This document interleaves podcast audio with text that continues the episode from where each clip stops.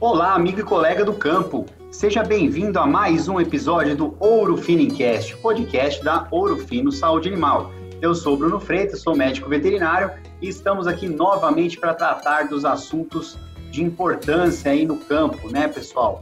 E hoje, olha só que interessante, o assunto abordado vai ser a eimeriose. Então, é uma, é uma doença, de certo modo, ainda é, pouco conhecida, né, ou que as pessoas têm pouco conhecimento em cima dela, né? E para falar sobre esse assunto tão importante aí, nada mais, nada menos, a gente tem que sempre trazer os melhores no assunto, né? Então, nosso convidado aqui de hoje é o professor Welber Lopes, da Universidade do Goiás, Universidade Federal do Goiás. Ele é professor de parasitologia e é um dos grandes nomes aí no assunto, principalmente dos parasitas, né? Controle de parasitas e quando a gente fala de hemeriose também. Então, professor Welber, é, muito obrigado aí por ter aceitado o nosso convite. Seja bem-vindo ao Ouro Finencast. Eu que agradeço pelo convite, tá? Muito obrigado aí a vocês e espero poder ajudar o pessoal aí, dar um alô aí para todo mundo que está ouvindo aí. Muito bom, professor. Então, já iniciando aqui, eu tenho já uma pergunta logo de cara aqui, né, é, para todos os nossos colegas que estão nos ouvindo. Mas a pergunta é simples, professor, o que está mais correto? É hemeriose, coccidiose ou tanto faz? Tem alguma diferença? Ou é, é basicamente o, o, mesmo assunto? Então, Bruno, na verdade eles são sinônimos. Na prática a gente realmente utiliza esses termos como sinônimos, é hemeriose ou coccidiose. Esses dois termos aí é o nome da doença ocasionada por um protozoário que acomete células intestinais aí de animais domésticos. Claro que de maior importância a gente pode destacar aves ou especificamente aí os ruminantes de modo geral. Muito bom, professor. Então, é um protozoário, né? Assim, é, existe mais de uma espécie? Como, como que funciona, né? Se tem uma espécie que é mais prevalente ou mais patogênica que a outra, isso aí pensando mais nos ruminantes, né? Como, como que se dá esse quadro aí? Tá. Uma pergunta muito interessante essa aí, Bruno. Sim, basicamente é o seguinte: existem em torno de 8 a 13 espécies. Só que o que é importante e interessante? As espécies de Enéria, elas são específicas para cada hospedeiro. Por exemplo, você tem de 8 a 13 espécies que acometem bovinos, mais ou menos umas 10 até 13 espécies também que acometem ovinos e outras 8, 10 espécies que acometem caprinos não existe uma infecção mista dessas espécies entre esses animais, tá? Então é muito importante destacar isso. É, a relação ainda à sua pergunta, é, existe diferença em relação à prevalência? Sim. Ó, o exemplo mais clássico que a gente pode citar são as espécies que acometem bovinos. Como eu disse, são até 13 espécies que podem ser encontradas em bovinos. Entretanto, existem duas que são mais patogênicas e ao mesmo tempo prevalentes é chamada Emeria zurni e Emeria bovis, tá? Uhum. Claro que existe também, Bruno, uma pequena peculiaridade que a gente tem observado, que a espécie Emeria zurni, ela acomete principalmente animais até dois meses de idade, enquanto que a Emeria bovis, ela acaba sendo mais prevalente nos animais a partir de três meses de idade. Uhum. Entendi.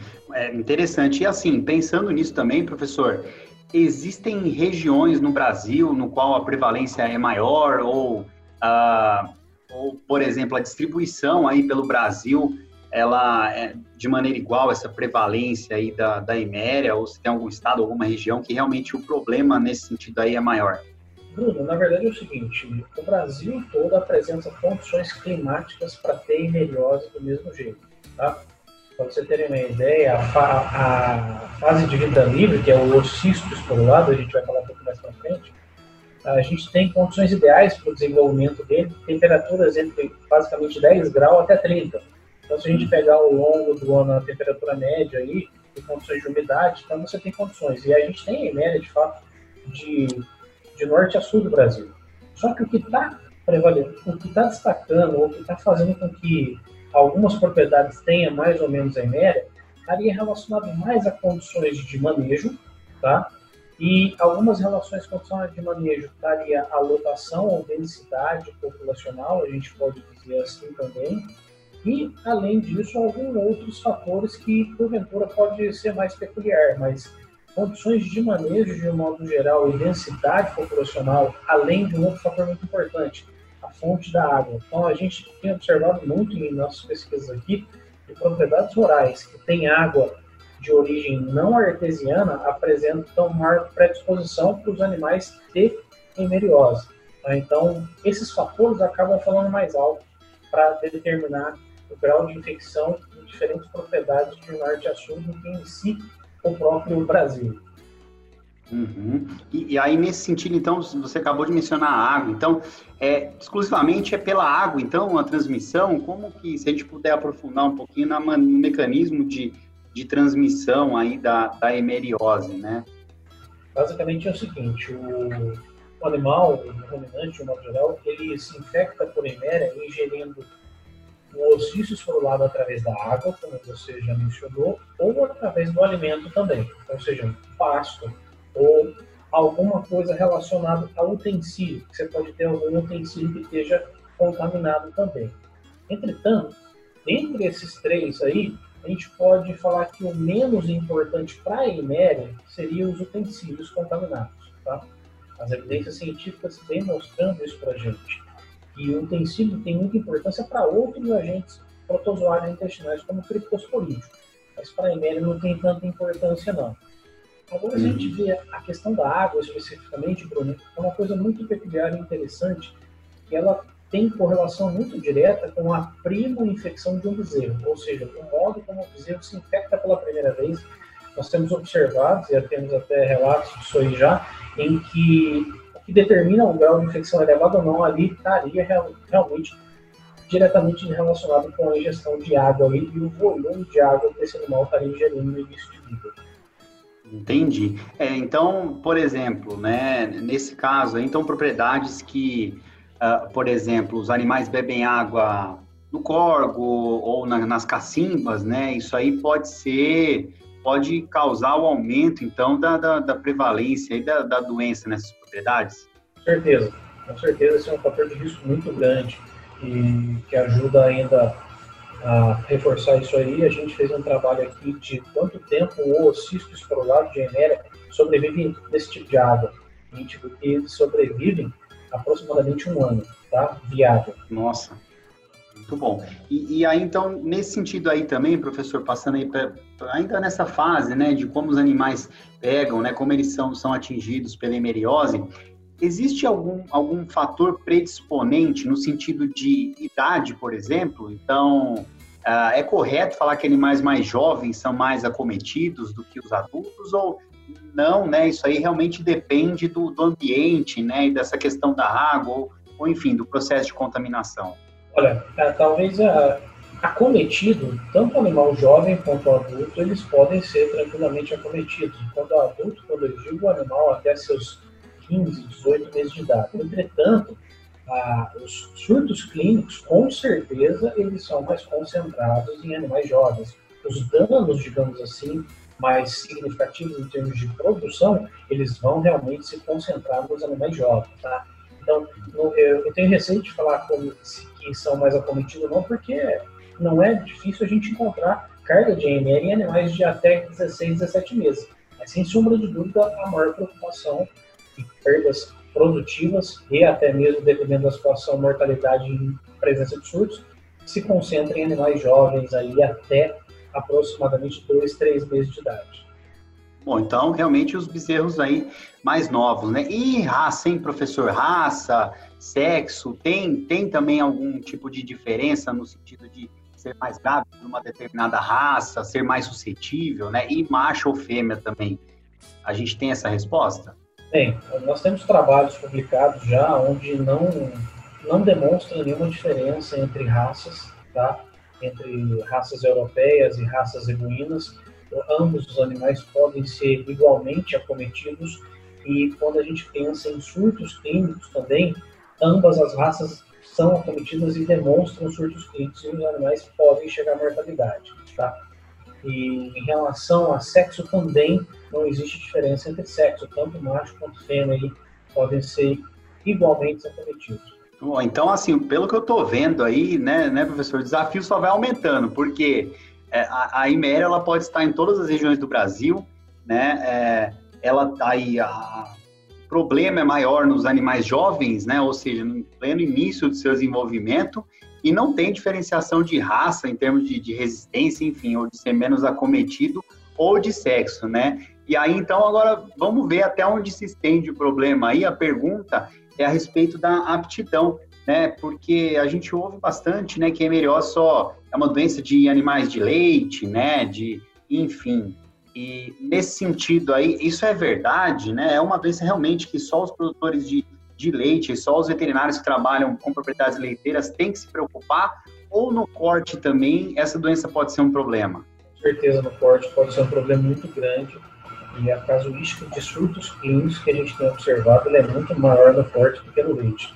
Eu acredito nisso, realmente eu tenho que usar, eu evito usar a palavra acredito, né? porque eu falo que é creio, eu creio em Deus as evidências científicas, melhor dizendo, elas mostram que possivelmente esse pensamento veio dos estudos realizados na década de 80, onde realmente a hemeriose apontava o maior problema em gado de leite. E eles não estavam errados, eles estavam certos para aquela época.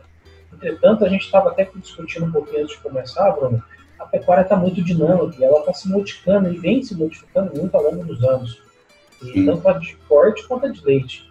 E a, o modo como o corte está sendo digamos assim, produzido, entre aspas, está propiciando muito nos últimos 15 anos uma incidência muito significativa de hemeliose em bezerros de corte, com certeza. Hoje, eu digo para vocês que elas são equiparadas entre corte e leite, ou até em alguns casos, a gente tem mais casuística de frutos clínicos em corte do que leite.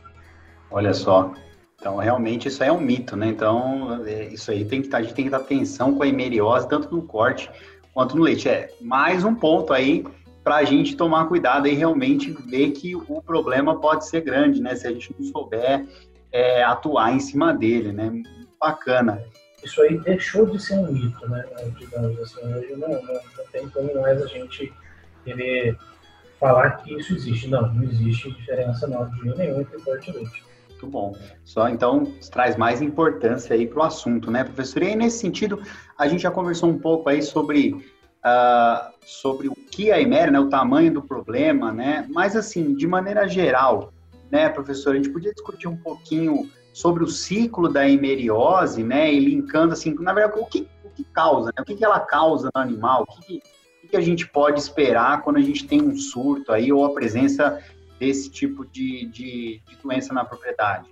É, bom, na verdade, o ciclo de vida tem tudo a ver com o que ela ocasiona. É, praticamente, eu sempre digo que protozoários é, eles não têm importância porque o protozoário se alimenta, e sim por onde ele passa e os danos que ele ocasiona. Isso está relacionado ao quê? A biologia ou ciclo de vida. Realmente, quando a gente está lidando com protozoários, principalmente esses intestinais, para entender o que acontece, a gente tem que ter uma noção realmente da biologia. A gente pode, de uma maneira muito simples e objetiva, mencionar que o animal ele vai se infectar ingerando esses oocistos, ingerindo esses oocistos esporulados, lá dentro das células intestinais eles vão liberar umas estruturas que está dentro desse oocisto, que o nome chama esporozoído, mas tudo bem, a questão não é ficar frisando os nomes aqui. E cada uma dessas, uhum.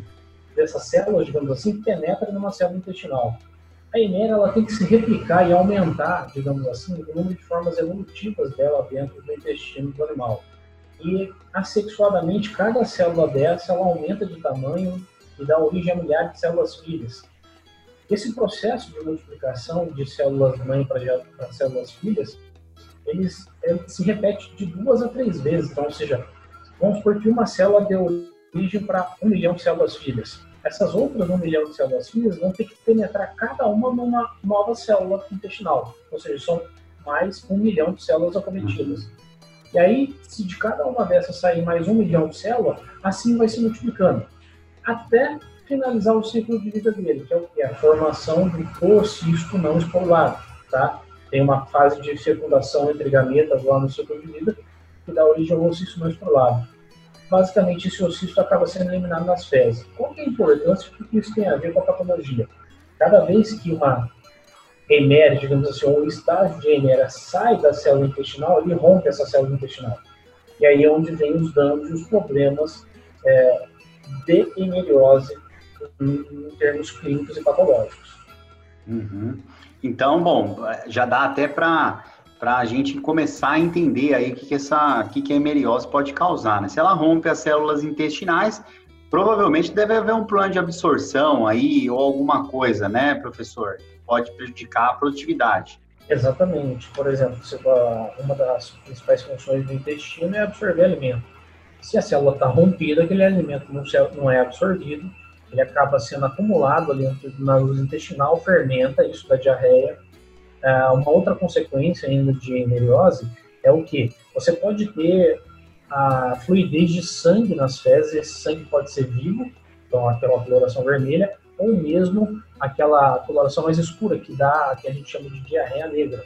Isso ocorre porque quando ocorre um rompimento de muito profundo dessa célula intestinal, a rompe capilares ali de vasos sanguíneos que acabam fluindo sangue. Uma outra peculiaridade que pode acontecer por eméria, de uma maneira bem mais rara, Bruno, mas que pode acontecer, é uma sintomatologia nervosa, específica mais por eméria zurni, só que essa sintomatologia nervosa, ela é oriunda do processo de desidratação, tá? Então, quando uhum. você tem perda de eletrólitos ali, principalmente vitamina A, perda dessa vitamina, isso pode gerar quadros neurológicos inespecíficos. Mas, uhum. obviamente que de todos esses três segmentos, diarreia, com perda de sangue, hemorragia e neurológico, neurológico, seria casos de exceção, a gente não vai encontrar facilmente na prática isso não, tá? Olha, então bem sério, né, professor? E aí, assim, vamos supor, o animal tá livre de eméria aí, né? Vamos supor que ele ingeriu aí e ele, ele contrai a doença hoje, né? Isso aí é, é, é rápido para ele começar a manifestar essa diarreia negra, né? Ou, ou, demora, tem um período aí de patogenicidade, assim, nesse sentido? É rápido sim, Bruno. Só antes, deixa eu voltar para fazer um parênteses aqui, porque tem claro. outra coisa que o parasitismo por eméria pode fazer, que é a anorexia. O animal, quando ele está infectado por eméria, ele pode deixar de se alimentar, tá bom? Uhum. Talvez a anorexia seja até muito mais comum que os outros é, sinais em um rebanho. E aí é que eu sempre digo que o prejuízo está muito maior nesse caso, porque eu sempre falo o seguinte, que os olhos do produtor não vê, o bolso não sente. Então a anorexia, ele acaba não visualizando que o animal está anorexo ou deixa de se alimentar, mas consequentemente vem as quedas produtivas em retardo de crescimento desses casos, tá? Não, isso aí num bezerro novo ainda, né? Bezerro novo, aí é tudo que a gente não quer, né? Exatamente. Agora você me perdoa, Bruno, tô velho. Repete a pergunta aí de novo. não é velho, não, é experiente, professor, experiente. a pergunta, então, nesse sentido, a pergunta aí, aliás, foi muito, import, muito importante você ter voltado nesse tema aí, né, que só fortalece que realmente essa, essa doença pode causar muitos prejuízos em termos de produtividade, né? Mas a pergunta era se o animal contraiu, ele ingeriu, né, hoje esse, esse parasita, né, esse protozoário, enfim, é, demora para ele começar a manifestar os sinais clínicos da doença, né, a diarreia negra, enfim, a, a anorexia, né, ou é rápido, né, ingeriu hoje, amanhã esse animal já pode estar doente. Ele é relativamente rápido, mas nem tanto quanto você falou de um dia para o outro. Em aproximadamente 15 a 20 dias depois de ingerir uma elevada quantidade de ossiço de emera, ele já pode começar a apresentar sinais clínicos já, tá? Uhum, entendi. E, e, assim, desse modo, porque ele sabe que tem sempre alguns animais que eles não demonstram a doença, né? Que ele fica lá numa forma inaparente, né, da, da patogenia, né? A gente tem essa porcentagem, professor, assim, sei lá, de 100 animais que têm hemeriose, né? Que você vai lá e, e, e eles têm hemeriose. Quantos apresentam, quantos por cento desses animais podem apresentar essa, essa forma aí de diarreia negra, né, e passar por todos esses sinais aí? É interessante também essa pergunta. Realmente, assim, o índice clínico de hemeliose está menos de 5% no rebanho, tá? A gente fala, é, às vezes a gente até discursa, fala como que é, dá um, uma dimensão diferente para quem está ouvindo, né? Não, então eu tenho que procurar diarreia, eu tenho que procurar isso. Na verdade, não necessariamente, porque Bom, e esses sinais clínicos acabam se concentrando em menos de 5% da população. Se porventura você está no rebanho e tem mais de 5% dos animais com esses indícios clínicos, isso é uma situação bem próximo do descontrolado e aí tem que se intervir rápido. Olha só, né? Nesse sentido, quer dizer, quanto, quanto menos, menos porcentagem a gente tem de animais manifestando, né, com sinais clínicos, é, é pior, né? Porque, imagina, se você tem 100 bezerros, né, cinco estão lá com diarreia negra, quer dizer, isso é sinal de que a grande maioria ali do rebanho está infestado, né, professor? Exatamente, exatamente, com certeza. Tem grandes possibilidades disso acontecer sim. Então, uma coisa interessante que talvez cabe colocar aqui, que a gente está falando de bezerro, você perguntou quanto tempo que demora entre ingerir o ossício e começar a dar sinal clínico, né? É que a gente tem observado muito que os casos clínicos de surto de eméria em bezerros de corte está acontecendo em bezerro entre 35 e 50 dias de idade. E a gente tem observado que, basicamente, está muito direcionado e relacionado com o volume de ingestão de água. Existem estudos demonstrando que o bezerro ele aumenta a quantidade e o volume de ingestão de água significativamente após 20, 30 dias de vida. Então, ou seja, 20, 30 dias de vida ingerindo mais água, consequentemente ingerindo mais o ossício. Então, você computa mais aproximadamente 15 dias, que seriam esse intervalo entre 35, 45, 50 dias de vida do bezerro, que começa a dar sinal clínico em bezerro com diarreia, ou diarreia com sangue, ou diarreia negra, tá? Por isso que essa faixa etária do bezerro, ela está sendo muito acometida é, por hemeriose. Existem essas vertentes aí que a gente tem encontrado. E é justamente uma fase que a gente não quer é, esse tipo de quebra no desenvolvimento do bezerro, né, professor? E no, no leite, tem uma, tem uma fase é, é parecido com o corte ou não? Aí já muda um pouquinho essa fase aí onde a gente tem que até ficar mais atento nesse sentido, né? O leite vai depender um pouco do sistema de criação. Por exemplo, óbvio que é muito nítido que se você criar um bezerro isolado, do ponto de vista de bem-estar animal é pior, mas do ponto de vista sanitário é melhor. Mas isso não quer dizer que esses bezerros estão, esses ficam em corrente, não quer dizer que esses bezerros estão isentos de anemia. Há 10 dias atrás eu estava em uma fazenda aqui no município de Anápolis que os bezerros são criados exatamente nesse sistema de corrente e aconteceu um surto também da mesma forma com o bezerro aproximadamente dessa idade aí, tá? E, aí, o que, que pode acontecer? Alguns casos em que se você está lidando com, digamos, é, água artesiana, que vamos, vamos supor que eu tenho um ambiente totalmente controlado para eméria em bezerro de leite. Eles são criados em gaiola, e a água de poço artesiano e eu não tenho problema nenhum com emeriose. Só que depois da desmama, pode ser que esse animal vai para o pasto. Então vai ser, teoricamente, a primeira vez que ele vai entrar em contato com a eméria. E talvez ele uhum. pode apresentar problema nessa fase também. Então, o leite, ele acaba, a gente tem que ter um pouco mais de jogo de cintura para entender quais são as diferentes realidades e como que a eméria pode se comportar dentro dessas realidades mas a gente não isenta o leite também dessa faixa etária entre 35 e 50 dias de vida do bezerro poder ter, não ter hemeriose, ele pode ter sim também. Entendi. Muito, isso é muito importante, né, professor? E, e nesse sentido, né, a, a gente, o assunto é extenso aqui, né, gente, muita, muita coisa para falar. Eu já queria convidar você, viu, professor? Será que a gente pode fazer um próximo episódio falando de métodos de diagnóstico e tipos de tratamentos. É, você topa aí essa empreitada, professor? Bora, vamos aí. Não, é até bom porque aí a gente deixa o pessoal curioso aí, né, e chama para um, um próximo episódio aí, né?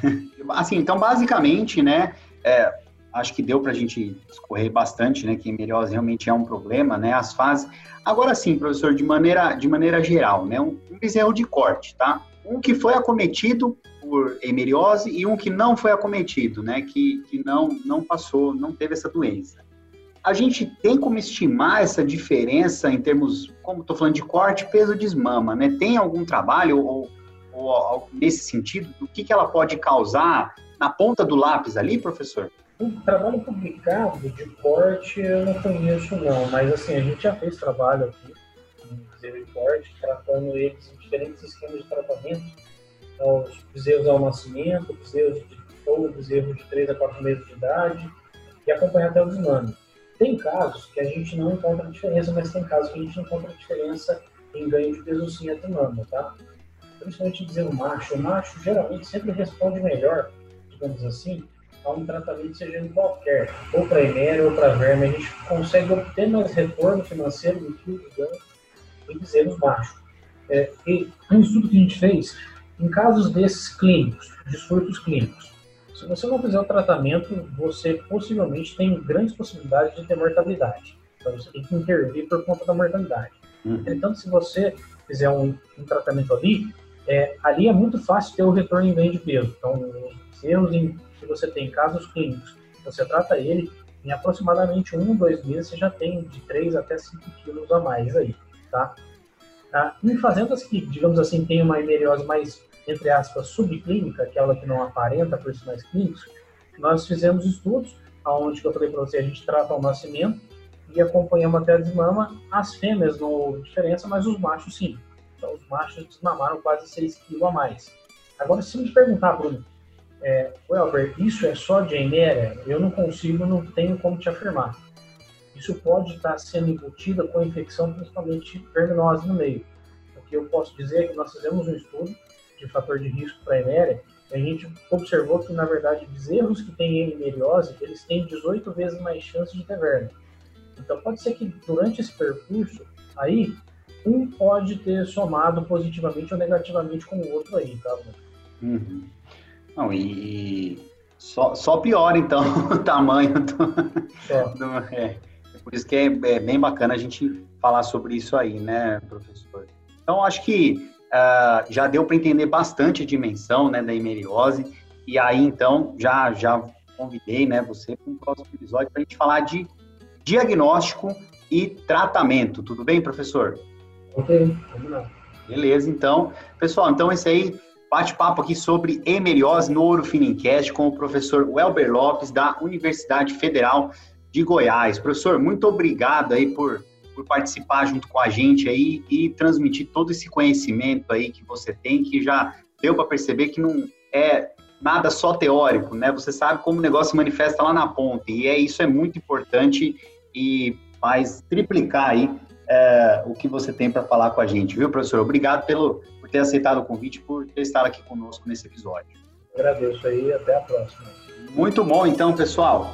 Então, ó, já fica ligado aí no próximo episódio do Ouro Finicast, porque a gente vai continuar com o assunto imperiose, né? E vamos falar sobre diagnóstico e tratamento, né, pessoal? Hoje a gente falou bastante sobre problema, né? E vamos falar sobre diagnóstico e tratamento, tudo bem? Mas antes de me despedir de vocês, eu tenho, claro, né, que eu tenho que convidar vocês para assistirem o Ouro Fino em Campo no canal Terra Viva. Né? Esse programa é apresentado pela Juliana Matos de segunda a sexta-feira, ao meio-dia e meia e às 8h20 da noite, horário de Brasília, viu, pessoal? Então, uh, fiquem conosco aí para o próximo episódio. Até a próxima. Grande abraço. Tchau.